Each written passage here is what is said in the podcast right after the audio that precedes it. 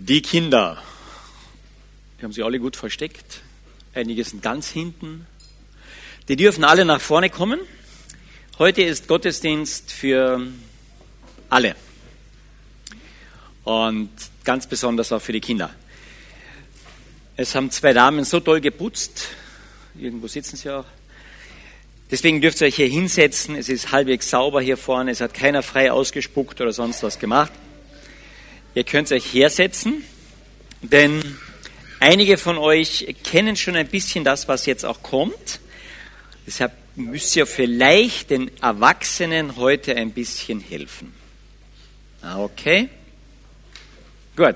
Ein paar Kinder trauen sich noch nicht ganz. Ihr habt ja gesehen, wir haben Besuch da, gell? Ha! Unseren Seppi? Nein. Jo, Fritzi, danke schön. Ein paar wissen das noch von den Kindern, die Erwachsenen wissen das ja nicht so gut, gell? Das ist immer das Gleiche. Bitte? Außer ich. Na, ich vergesse das nicht. Das ist ja mein Fritzi. Gell? Und der Fritzi, der weiß ganz genau, wohin er gehört. Ja, natürlich. Das siehst du, der weiß das. Gell? Und der hat schon lange heute darauf gewartet. Heute hat er nicht geschlafen und verschlafen. Gell? Nein, hast du nicht. Heute hat er sich extra schön gemacht für euch. Ja, Nase geputzt, ich weiß, ja, bist ganz hübsch heute. Hast sogar eine Tasche mitgebracht. Und das ist ganz schön, denn heute zum dritten Advent hast du uns was mitgebracht, gell? Ja, natürlich. Was hat er mitgebracht? Was wird er wohl zum dritten Advent mitkriegen? Ah, was werde ich wohl mitbringen zum dritten Advent? Bitte? Ja, natürlich, eine Kerze. Okay, eine Kerze. Wenn wir schauen, ob du das auch hast hier irgendwo, gell? Jawohl, eine Kerze. Aber Fritzi, du hast noch keine, kein Licht drauf, der Kerze. Ja, das macht nichts. Warum macht das nichts? Ja, ich kann's. Ich kann's fast nicht festhalten hier, gell? Okay. Licht. Ja, kann ich ja machen. Ja, okay, das wäre doch schön. Okay. Okay, mach mal Licht. Es ist ja schließlich zweiter, dritter Advent, gell? Macht nichts, wenn wir nur ein Licht haben. Hauptsache, wir haben ein Licht. Könnte das, kann man das sehen, dass das Licht jetzt ist? Ist zu hell hier drinnen, gell? Okay, Fritzi, ich freue mich, dass du das mitgebracht hast. Wolltest du das uns irgendwo hinstellen oder geht das nicht? Ich glaube, das geht nicht. okay. Du musst es festhalten. Ja, ich will es festhalten. Ja, aber du wirst deine Hand vielleicht noch brauchen. Aber ich glaube nicht. Ja, ich glaube schon. Mal sehen, wer recht haben wird. Gell? Und der Fritzi hat uns, der freut sich immer, wenn er bei uns ist. Und heute hat er seine Tasche. Ja, halt sie ganz fest. Ja, ich tue schon gar nichts mit deiner Tasche. Warum soll ich sie festhalten? Die fällt eh nicht runter. Du hast sie in der anderen Hand fest. Ja, aber. Was ist aber? Ja, sie deckt das zu. Deine, deine Tasche deckt was zu. Ja, natürlich. Aha. Aber wenn man was zudeckt, hat man normalerweise eine Decke. Ja, aber ich habe keine Decke mit. Okay, du hast keine Decke mit. Ähm, und was deckst du zu? Ja, meine Füße. Und? Ist dir kalt? Nein. Was dann? Hast du Käsefüße? Nein. Oh, Entschuldigung, dass ich beleidigt habe. Ähm, was deckst du denn dazu? Ja, da. Hm, hm. Ich, das, hm. ich schäme mich so. Du schämst dich so. So, so.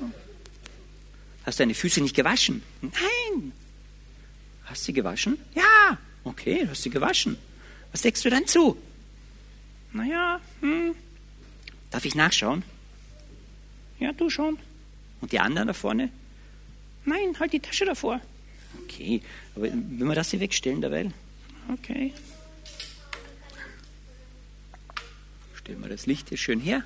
In die Mitte. Okay, ich werde mal nachschauen, gell? Uh, das schaut aber nicht gut aus. Nein, gar nicht gut. Fritzi, was hast du denn gemacht? Ja, ich weiß auch nicht so genau. Ich glaube, du weißt schon genau. Weil das gehört ja eigentlich mir. Was, das gehört dir? Ja, das gehört eigentlich mir. Mhm. Ja, ich weiß nicht. Du, vielleicht kann uns jemand helfen von allen. Was, glaubst du, dass jemand dir helfen kann? Ja, vielleicht kann jemand helfen. Du weißt von denen? Ja. Ja, aber dann muss ich es denen auch zeigen. Ja, dann musst du es denen auch zeigen, ja. Hm. Werdet ihr auch nicht lachen? Nein? Nein? Bitte nicht lachen. Okay, Fritzi, tu die Tasche mal auf die Seite, okay? Ja, okay. Die Tasche mal ein bisschen auf die Seite stellen. Fritzi.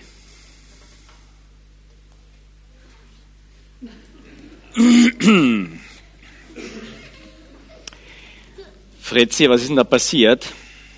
Naja, ich hab. Was hast du denn gemacht? Naja, ich hab, ich hab ich hab gespielt. Du hast gespielt. Aha. Mit meiner Fahrrad, mit meinem Fahrradschloss, gell? Ja, Und was ist denn da passiert? naja, ich hab's zugemacht. Okay, das ist nicht so schlimm, dann kannst du wieder aufmachen, oder? Ja, schon, aber, Was ist aber? naja, ich, das hat ein Schloss. Ja, dann mach das Schloss hier wieder auf. Ist doch kein Problem, oder? Doch, Wieso? ja, ich hab, ich hab die Zahl vergessen. Uh, das ist dumm. Du hast die Zahl vergessen. Ja, Hast du nicht am Anfang gemerkt? Was ist? Hm, ha. ja, weißt du sie nicht? Ah, Ich weiß sie schon. Das heißt, ich habe es aufgeschrieben. Ah, das ist gut. Ah ja, du weißt doch, dass ich es aufgeschrieben habe. Ja, ich weiß. Ja, das weißt du, okay. Und? Weißt du nicht, wo ich es aufgeschrieben habe? Doch, in meiner Tasche. Was? Ja, ich habe den Kuvert in meiner Tasche. Oh, du hast das Kuvert, wo ich es aufgeschrieben habe, in deiner Tasche. Und warum holst du es nicht raus und liest du es? Na ja, na, na, na ja.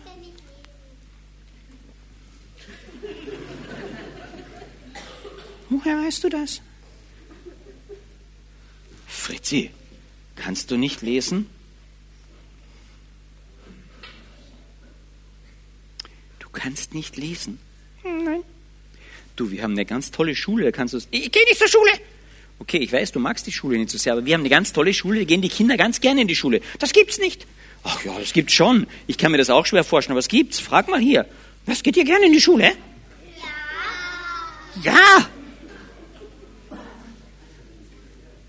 Wie geht denn das? Das kannst du dir gar nicht vorstellen, Fritzi, gell? dass man gerne in die Schule geht. Okay, du kannst jetzt nicht lesen. Da werden wir also Hilfe brauchen. Ja, wenn wir jemanden fragen, oder? Mhm. Wen willst du fragen heute? Die Kinder? Das letzte Mal ich von Kindern eines vorgelesen, gell? Wen willst du heute fragen? Die Jugend, die kann so schlecht lesen, hat mir Pisa gesagt. Ach so ist das. Okay, du willst die Jugend testen, das ist es. Okay. Ähm, glaubst du, dass es einen Freiwilliger gibt? Freiwillige vor, bitte. Kann ein Jugendlicher lesen hier? Niemand. Pisa-Studie hat recht. Okay. Du musst den Erwachsenen holen, oder wie? Ja? Oder mal doch ein Kind holen.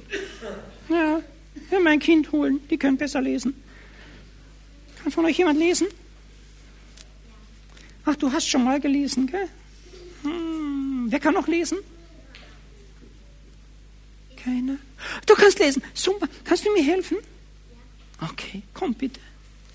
Gut, dann müssen wir ihm aber in deine Tasche schauen lassen, ja? Hier ist die Tasche. Hier ist die Tasche. Da drinnen, da ist der Zettel. Okay. Jetzt werden wir mal schauen, was wir da machen können, gell? Fritzi. Hm? Ja. Ist kein Zettel drin? Oh, bitte. Nein. Doch, da ist was Grünes drinnen, du. Ich hab's gesehen. Das Grüne. Das Grüne. Ja, genau der da. Da ist die Geheimnummer drauf.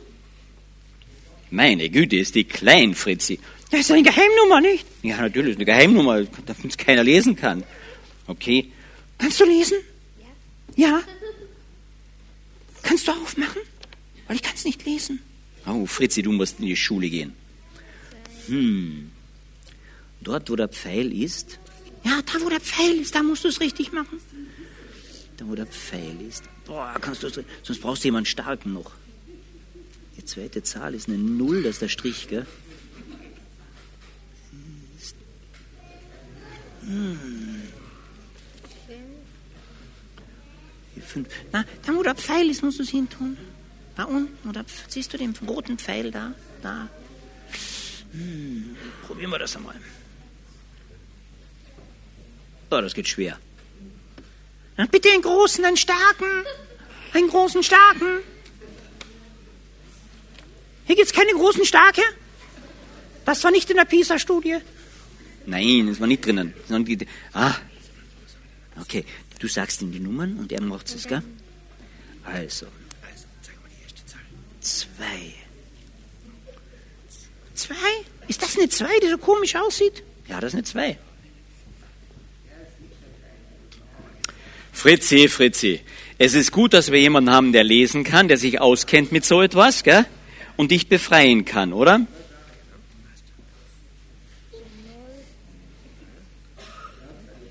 Aber was ist da los? Ja, die tun das ja nur einstellen, was ist? Nein, ich meine, was hat das da mit Weihnachten zu tun? Was hat das mit Weihnachten zu tun? Was hat die ganze Geschichte mit Weihnachten zu tun? Das ist eine gute Frage, Fritzi. Ja, das finde ich auch. Eine gute Frage. Weißt du warum? Weil wir alle so eine Kette haben. Was, du auch? Nein, ich habe keine solche Kette direkt an. Aber jeder von uns hat in gewisser Hinsicht eine. Ah, Dankeschön, danke, danke. Das ist ganz lieb von dir, danke. Meine Güte. Jetzt war er aber froh, du. Meine Güte.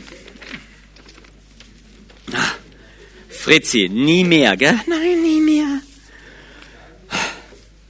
Tun wir das hier weg, gell? Ja, ganz weg, bitte ganz weg. Ich mag das nicht mehr. Okay, Fritzi, jetzt ist es ganz weg. Jetzt brauchst du keine Angst mehr haben. Nein, keine Angst mehr. Oh. Uh. Ja. Aber was das mit Weihnachten zu tun hat, Fritzi, ja? Ja, das möchte ich auch wissen. Ja, weil zu Weihnachten ist jemand gekommen, der kann alle frei machen. Ja, aber die haben doch nicht alle eine Kette an. Ja, hm, die haben alle eine Kette an. Echt? Wo? Aber weißt du, die Kette ist, Kette ist in unserem Herzen. Was, da drinnen? Nein. Oh, danke. Die Kette, weißt du, ist in unserem Herzen mehr. Und der, der uns gemacht hat, der kennt sich damit aus. Der weiß, warum das so ist. Der weiß auch, was da passiert ist. Echt? Alles? Der weiß alles. Du hast mit den falschen Sachen gespielt. Ja. Genau. Und so haben wir Erwachsenen auch vieles falsch gemacht. Aber der, der uns gemacht hat, der kennt, der, der weiß, wie man das Schloss aufkriegt. Und wer war das? Na, wer war denn das wohl, ha? Gott, genau. Und der weiß, wie man das Schloss aufkriegt. Und da hat er jemanden geschickt, der genau weiß, wie das Schloss aufgeht. Wer war denn das? Jesus. Jesus, genau. Aber der hat dafür am Kreuz sterben müssen. Aber deswegen tun wir Weihnachten feiern, weil dieser Jesus gekommen ist, um die Schlösser aufzumachen. Gell? Und deswegen feiern wir Advent und freuen uns auf diesen Advent, weil dieser Jesus nämlich wieder noch einmal kommen wird. Echt? Ja, der kommt noch einmal. Und dann können wir nämlich ihm nochmal dafür danken und dann werden wir richtig feiern. Ja, ohne Kette. Genau. Und ich kann nur mit ihm feiern, wenn ich keine Kette habe. Oder kannst du tanzen mit Kette? Das geht nicht. Genau. Und deswegen muss ich vorher, bevor er kommt, diese Kette loswerden. Ah ja, das klingt gut, gell? Bitte? Du kannst schon immer tanzen, gell? Das weiß ich schon. So herumtanzen schon. Aber mit Jesus sich freuen, wenn er wiederkommt, das kann ich nur, wenn ich ganz, wenn er mich vorher frei gemacht hat.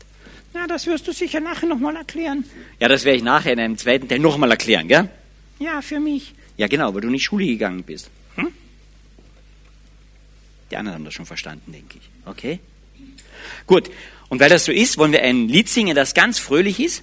Ihr dürft da sitzen bleiben. Gut.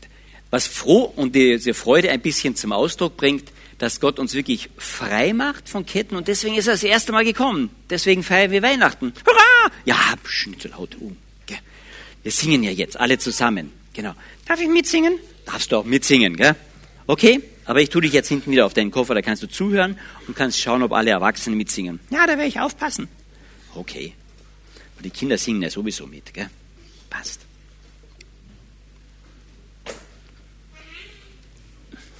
Bleibt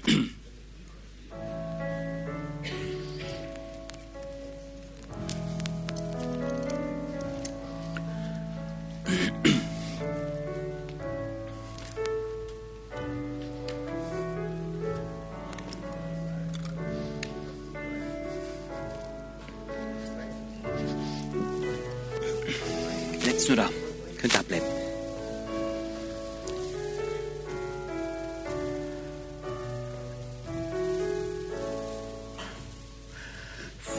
Freude, große Freude. Leuchtet aus der Nacht. Jesus hat die Freude in die Welt gebracht. Er sah unsere Traurigkeit, unser Sünde, unser Leid. Da hat Freude er gebracht, Freude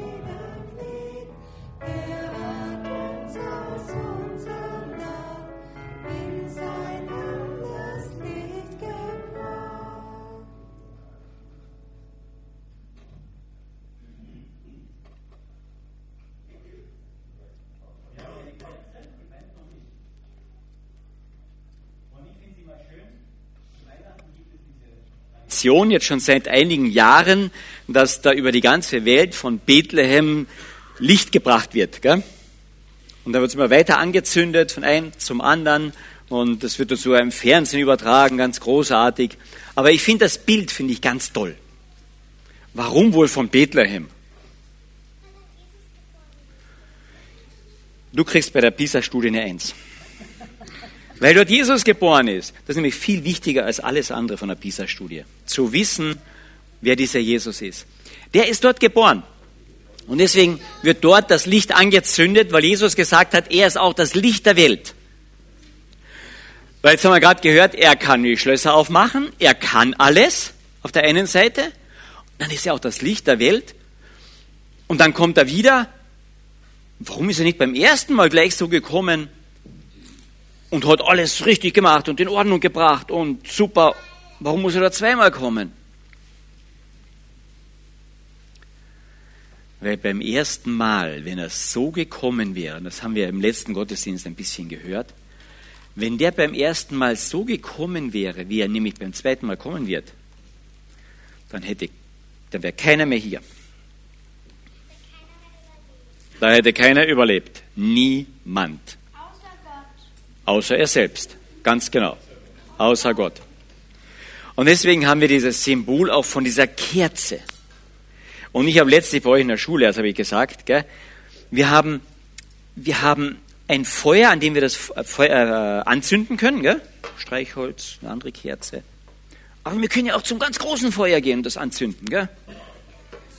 Und ein ganz großes Feuer haben heute schon alle gesehen hier. Sieht man in Klagenfurt nicht immer. Aber ein ganz großes Feuer, heute haben es schon alle gesehen, ich hoffe jedenfalls, die ausgeschlafen sind.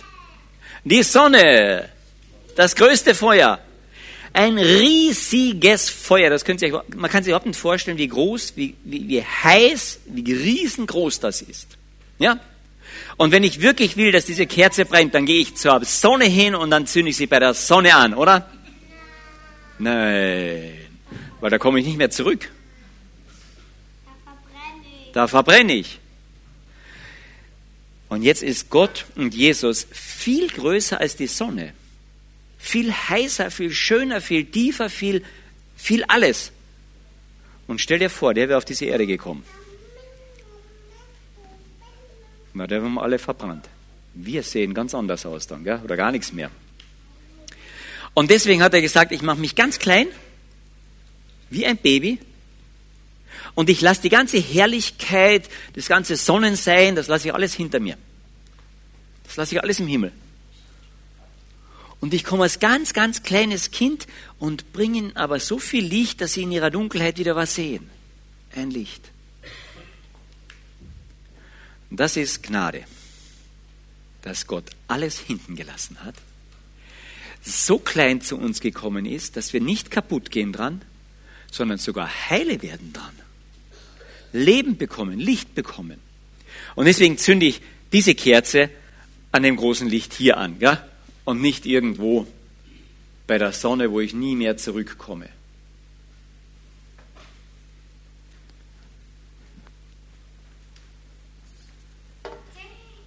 Und das ist das, was jeder von uns machen muss. Weil wenn dieser große König, der wirklich wow Licht ist, dann wiederkommen wird, nicht als Baby, sondern wirklich als Gott, der Himmel und Erde gemacht hat. Weißt du, was er dann sucht bei dir? Das hier. Ah, keine Kerze. Er muss nie eine Kerze zu Hause haben, deswegen, ja? Aber er sucht, ob dein Herz angezündet ist von ihm.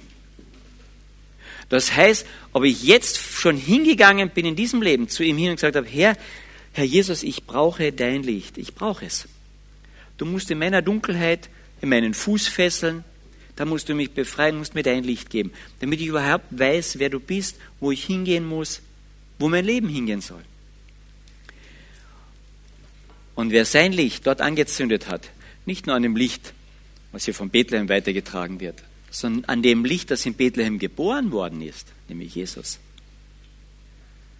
der kann, wenn er das zweite Mal wiederkommt, dieser Jesus, sein Licht nehmen und dann geht er mit ihm. Das ist großartig. Ich freue mich drauf. Und der dritte Teil von unserer heutigen Predigt, ist ein bisschen anders als sonst, gell, wird das dann noch einmal herausstellen. Und das sind wir dann im Psalm 24. Aber dazwischen singen wir noch ein Lied.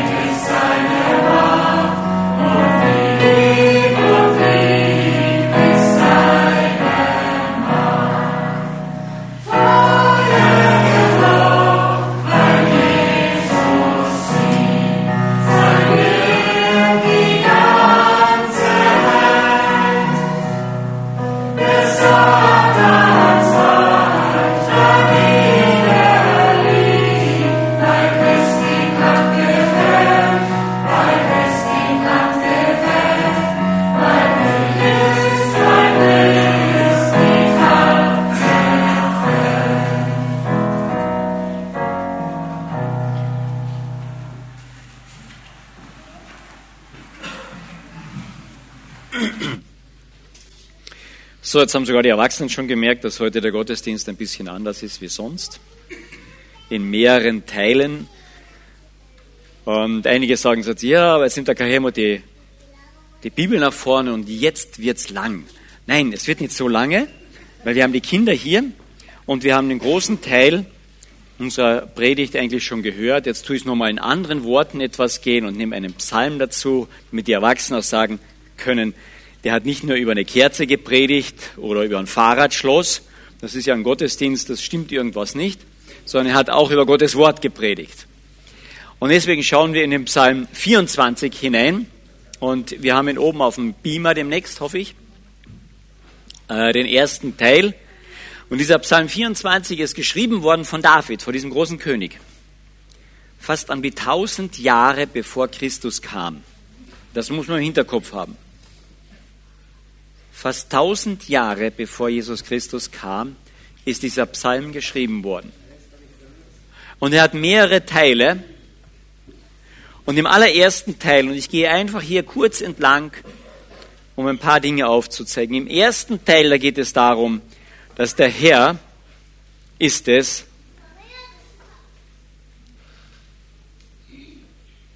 des Herrn ist die Erde, ich lese jetzt hier vor, wie es hier oben steht, des Herrn ist die Erde, sie gehört ihm und ihre Fülle, alles was darinnen ist in der Erde, die Welt und alles was darauf ist. Und nachdem wir auch auf der Erde sind, auch die Kinder, oder? Seid ihr auf der Erde?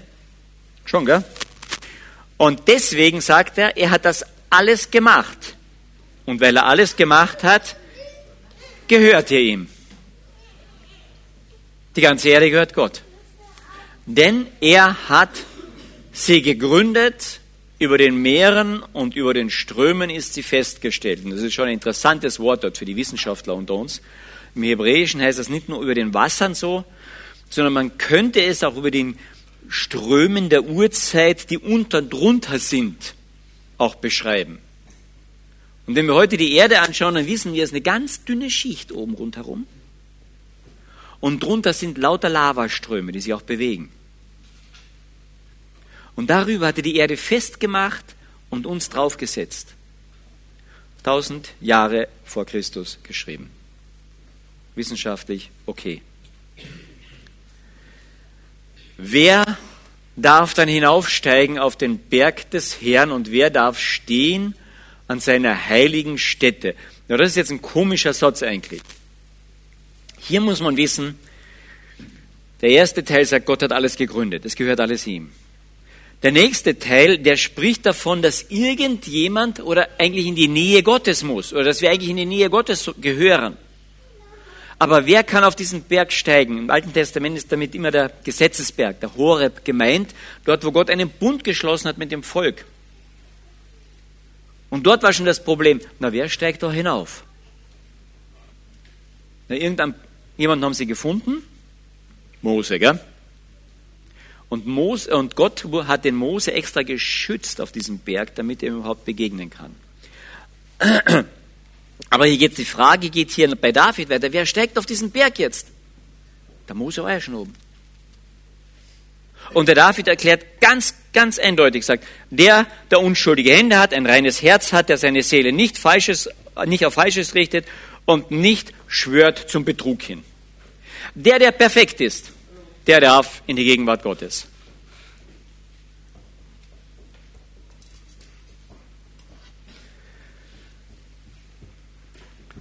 Als ich den Hansi Sprachmann in seinen letzten Monaten begleitet in seinem Leben, kam er irgendwann auf diese Frage, ja, und wie muss ich sein, um vor Gott zu treten? Und ich habe ihm gesagt, perfekt. Um vor Gott zu treten, musst du total perfekt sein. Dann schaut er mich groß an und sagt, keine Chance. Keine Chance. Aber um vor diesen großen Gott zu treten, der größer ist als die Sonne ist, der alles viel der perfekt ist, vor den zu treten, musst du perfekt sein, dann hältst du es aus. Und ich denke, jeder von uns, der hier sitzt, sagt, keine Chance. Richtig. Aber einer ist vor ihn getreten. Der hat das ganz klar gemacht. Ich trete auf den Berg vor ihn und ich kenne die Gesetze. Und es ist schon interessant, dass am Anfang der Evangelien, ziemlich am Anfang, Matthäus Evangelium, da gibt es diese Bergpredigt. Und auf dieser Bergpredigt hat Jesus die ganzen Gesetze, wie es perfekt sein sollte, noch einmal etwas vertieft, um zu sagen, diese Perfektheit muss total und ganz tief sein. Da geht es nicht nur, hast du die Ehe gebrochen? Oh nein, ich bin mit niemand anderem ins Bett gegangen. Und sagt Jesus, Hä? Und, hast du schon mal ein Bild angeschaut oder jemanden begehrt? Oder werden wir ganz leise, gell? Und er sagt, dieses Gesetz, das geht nicht nach äußerlich was tun, sondern ist dein Herz total sauber. Und der Einzige, bei dem das Herz total sauber geblieben ist, war Jesus. Wer darf hinaufgehen? Der unschuldige Hände hat vom Tun, der ein reines Herz hat und seine Seele nichts Falsches hat richten lassen, nicht falsch schwört, eigentlich ist das Hebräische hier auch nicht nach Betrug, nach Hinterlist aus ist und Falsches redet. Ein Hinterlistiger. Weißt du, nach außen können wir ja vieles Schönes machen, gell? Sonntagsgesicht, Adventgesicht und dann gibt es so das Weihnachtsgesicht unterm Weihnachtsbaum, wo alles heile ist. Aber innen, ja, kriege ich das richtige Geschenk? Ma, das ist wieder mal daneben gegangen. Aber ich lächle natürlich und sage Dankeschön. Ja. Ähm, und er sagt, in dessen, in dem, dessen Herz kein Falsch ist, keine, ein verbogener Weg ist das eigentlich. Perfekt. Und da ist einer, der perfekt ist, und das ist Jesus Christus. Beim ersten Mal, als er kam, zeigt er uns eigentlich, was ein perfekter Mensch ist. Und dann lässt er sich sogar testen von seinen Feinden. Na, lass dich einmal testen von deinen Feinden. Großartig. Und selbst seine Feinde fanden keine Schuld an ihm. Und zwar die, weder die Heiden, der Pilatus, noch die damaligen Gelehrten, Gläubigen, Pharisäer, Schriftgelehrten. Sie fanden nichts. Der darf vor Gott stehen. Und er steht vor Gott und sagt Vater zu ihm. Und dann macht er etwas beim ersten Mal sagt er, ich gebe meine ganze Gerechtigkeit dran und möchte den Menschen schenken, die sie haben wollen. Und dafür nehme ich von den Menschen ihre ganze Ungerechtigkeit auf mich. Und in dem Moment, wo das dann passiert, da zerreißt es ihn weil ich kann mit der Ungerechtigkeit vor Gott nicht bestehen. Im Hebräerbrief heißt es, der Vorhang, der das Heiligtum vom Allerheiligsten trennt, von der Gegenwart Gottes, der zerriss von oben an bis unten durch. Und im Hebräerbrief, da heißt es, dieser Vorhang, das ist sein Fleisch. Das ist seine Menschheit. Den hat es zerrissen, als er die Schuld auf sich nahm. damit, wenn wir es haben wollen, seine Gerechtigkeit haben dürfen, wir können sie, brauchen sie annehmen. Das ist das, was die Bibel sagt mit Glaube. Vertraue darauf, dass er das für dich gemacht hat. Nimm es an. Sag Danke. Und dann kannst du mit der Gerechtigkeit Jesu Christi dort stehen vor Gott. Vor allem, wenn er wiederkommt. Sagt, ja, kein Falsch im Herzen, nichts Falsches getan, nichts irgendwie ein Anschein eines, einer Falschheit. Du ich, wir. Das schenkt er uns, seine Gerechtigkeit. Und er nimmt unsere Ungerechtigkeit auf sich. Ich verstehe das nicht alles, aber insgesamt macht es für mich Sinn. Von all dem, was ich sonst kenne, schlechtes Gewissen und all diese Dinge, woher kommt das alles sonst? Ein evolutionistisches irgendwas? Das muss mir jemand erklären.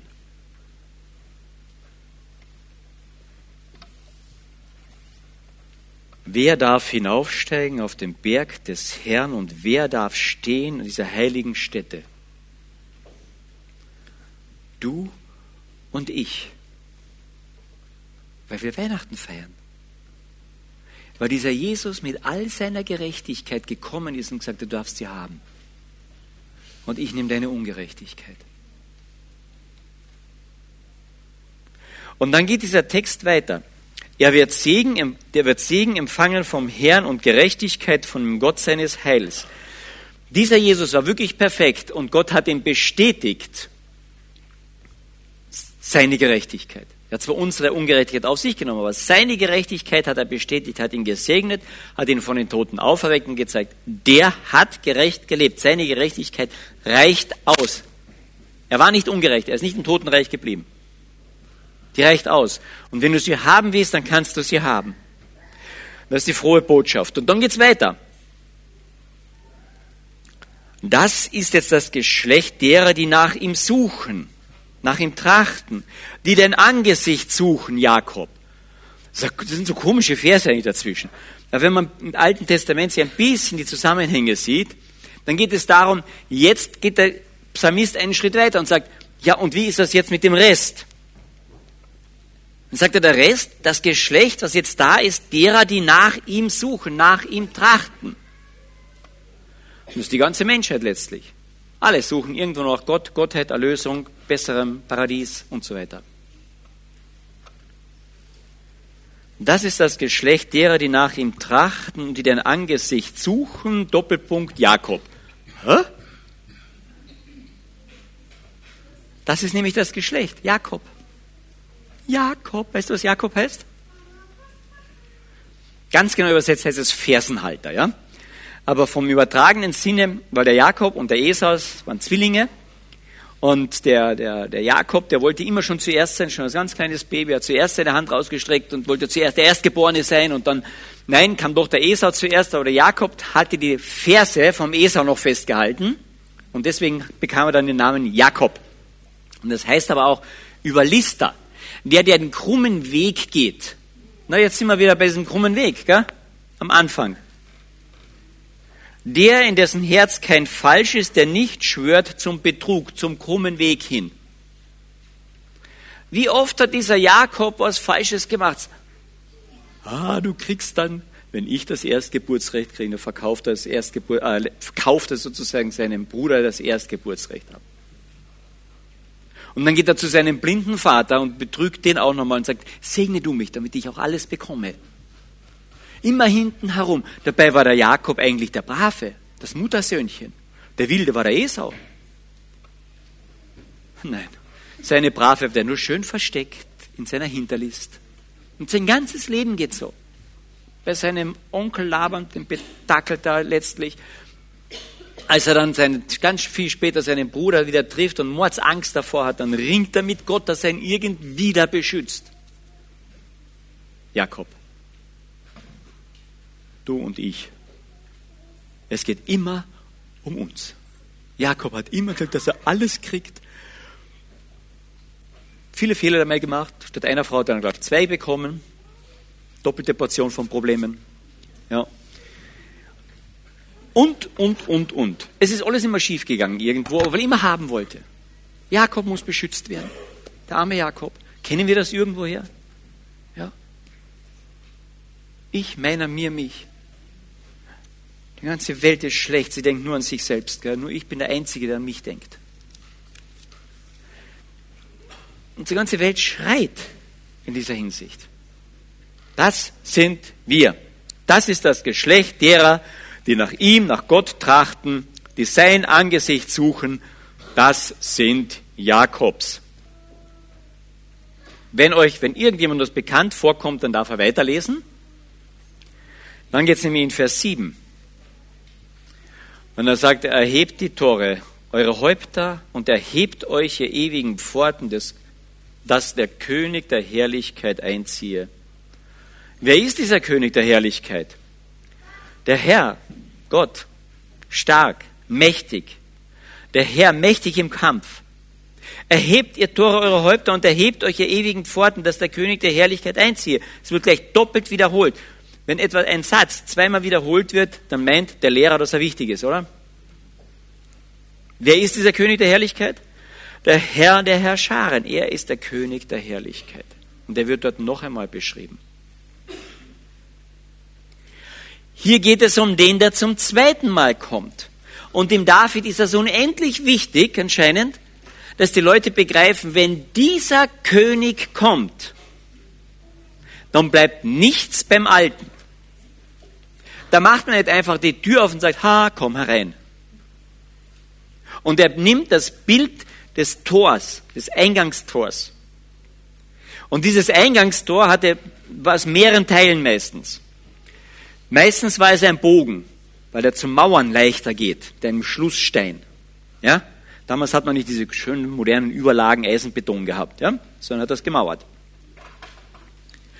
Und dann hat man die Tore eingesetzt, den Oberteil des Tores, der war meistens fix. Und dann quadratisch schön die Tür. Und dann in die Tür meistens noch ein kleines Tür für die Nachzüglige. Wenn das große Tor zu war, dann konnte man am Abend dort klopfen und das einzeln noch reingelassen werden. Dieses Manntor. Wir sehen das noch in der Burg Hoch Osterwitz. Wenn er da mal hinaufgeht, gibt es noch so ein großes Tor mit diesem Manntor drinnen. Aber wenn da ein Feind durch wollte, na das war nett. Den hast du reingeholt und massakriert, klar. Aber wenn du das große Tor aufgemacht hättest für einen Mann, da hätten gleich 100 reingehen können, gell? Und wenn ein König kam, dann hat man nicht das Manntor aufgemacht und sagt, Grüß Gott, kommst du da durch, musst du die Krone abnehmen noch? Nein. Wenn ein König kommt, dann macht man nicht das Manntor auf, sondern das große Tor. Und dann marschiert er dort hinein. Aber wenn es wirklich ein König war, dann ritt er ein. Auf einem Pferd. Damals in der heidnischen Welt war es meistens der Maulesel, das königliche Tier. Mit einem Pferd ritt er ein. Und dann konnte es passieren, dass dieses Tor nicht hoch genug war. Und ein König muss nicht den Kopf entziehen, wenn er einreitet. Sondern dann hat man so unter Umständen eben sogar diesen oberen Bogen vom Tor noch herausgenommen. Macht die Tore hoch und weit. Macht das ganze Tor auf, nicht nur das Manntor und macht den oberen Teil weg, weil da kommt ein König, da reicht das Tor nicht.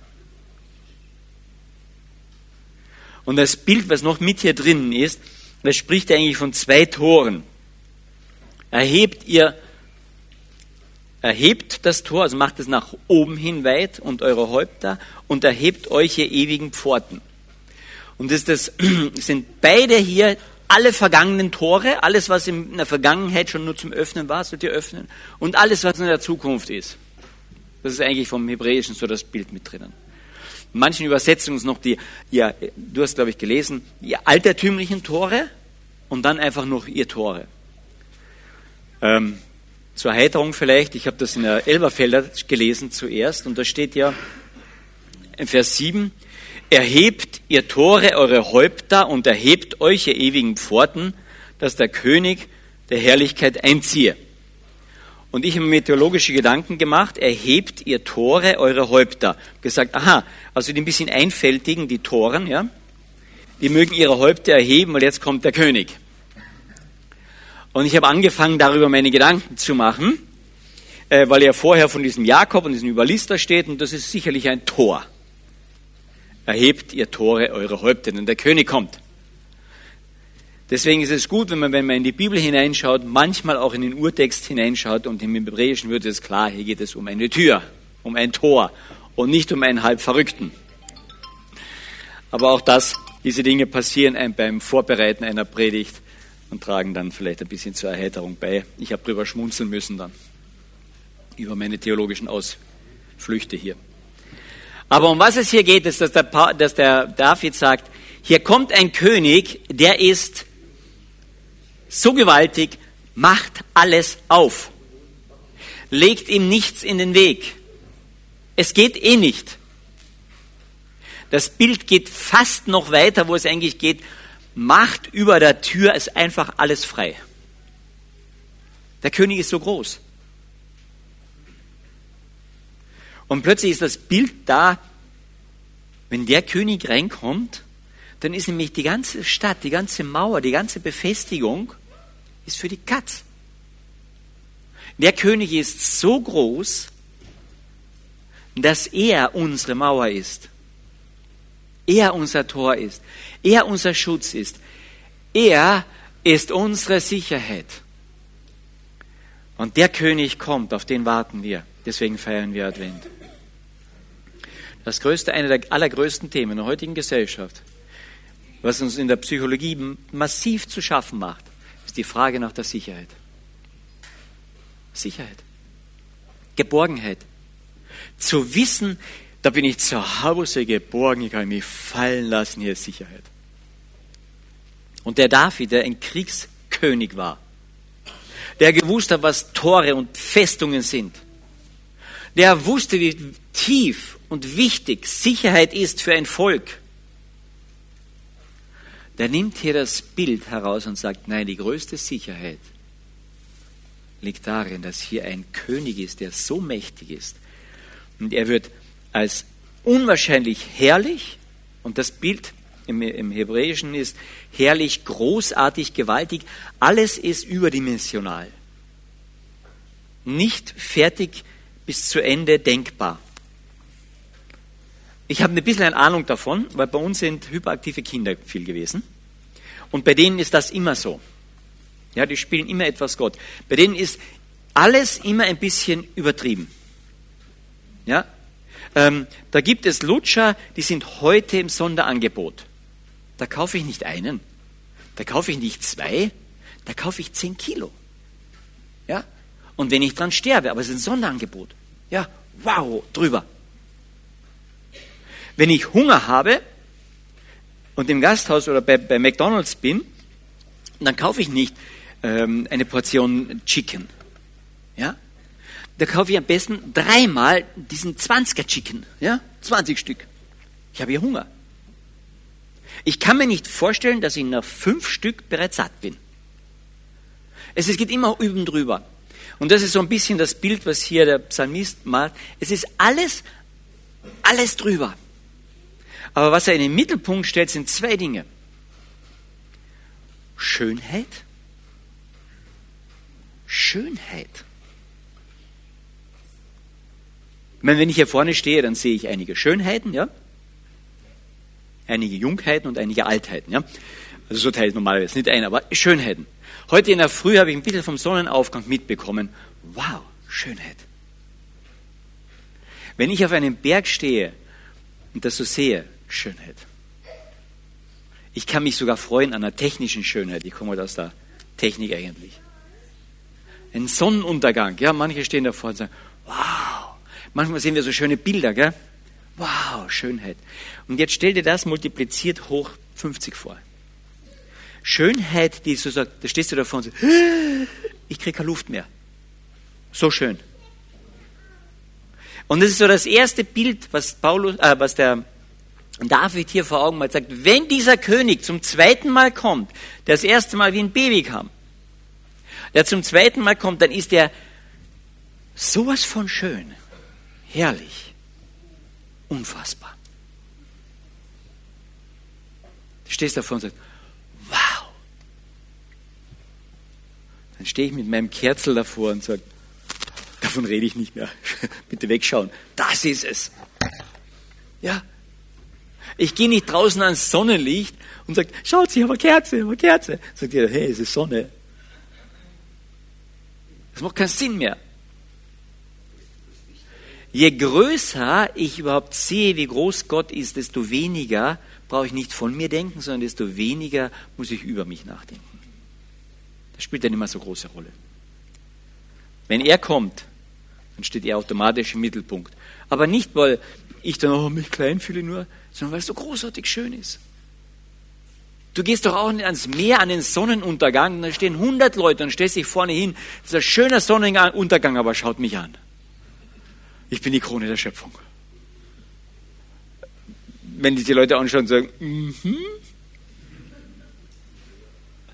Versteht ihr? Wenn Jesus wiederkommt in seiner ganzen Schönheit, dann steht keiner dort und sagt, hey, schaut mich an.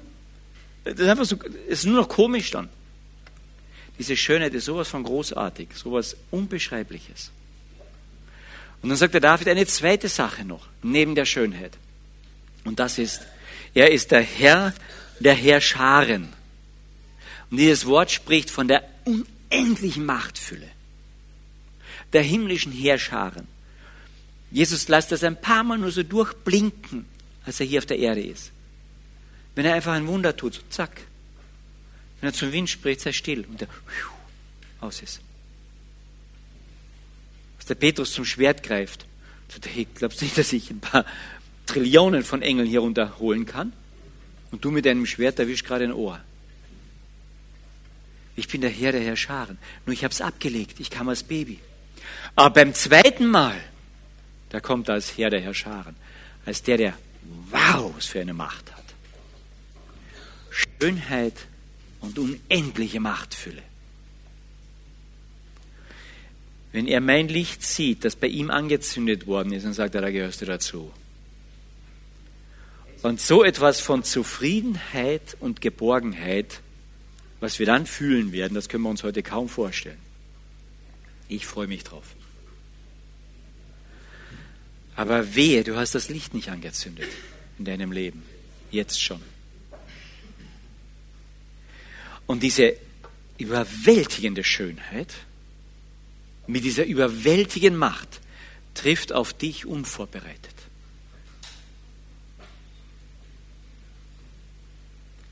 Deswegen ist Advent auch immer die Einladung. Sei vorbereitet. Hab das Licht angezündet am ewigen Licht, an dem Licht, das nach Bethlehem kam. Denn an der Sonne kannst du es nicht mehr entzünden. Dann kommt er auch als Richter, als Rechtssprecher. Dann wird Gerechtigkeit geübt. Entweder ist sie bereits hier schon widerfahren, indem die Gerechtigkeit an Jesus ausgeübt wurde, oder dann musst du es tragen. Eins von beiden. Deswegen ist Advent immer auch eine Einladung. Komm zu ihm.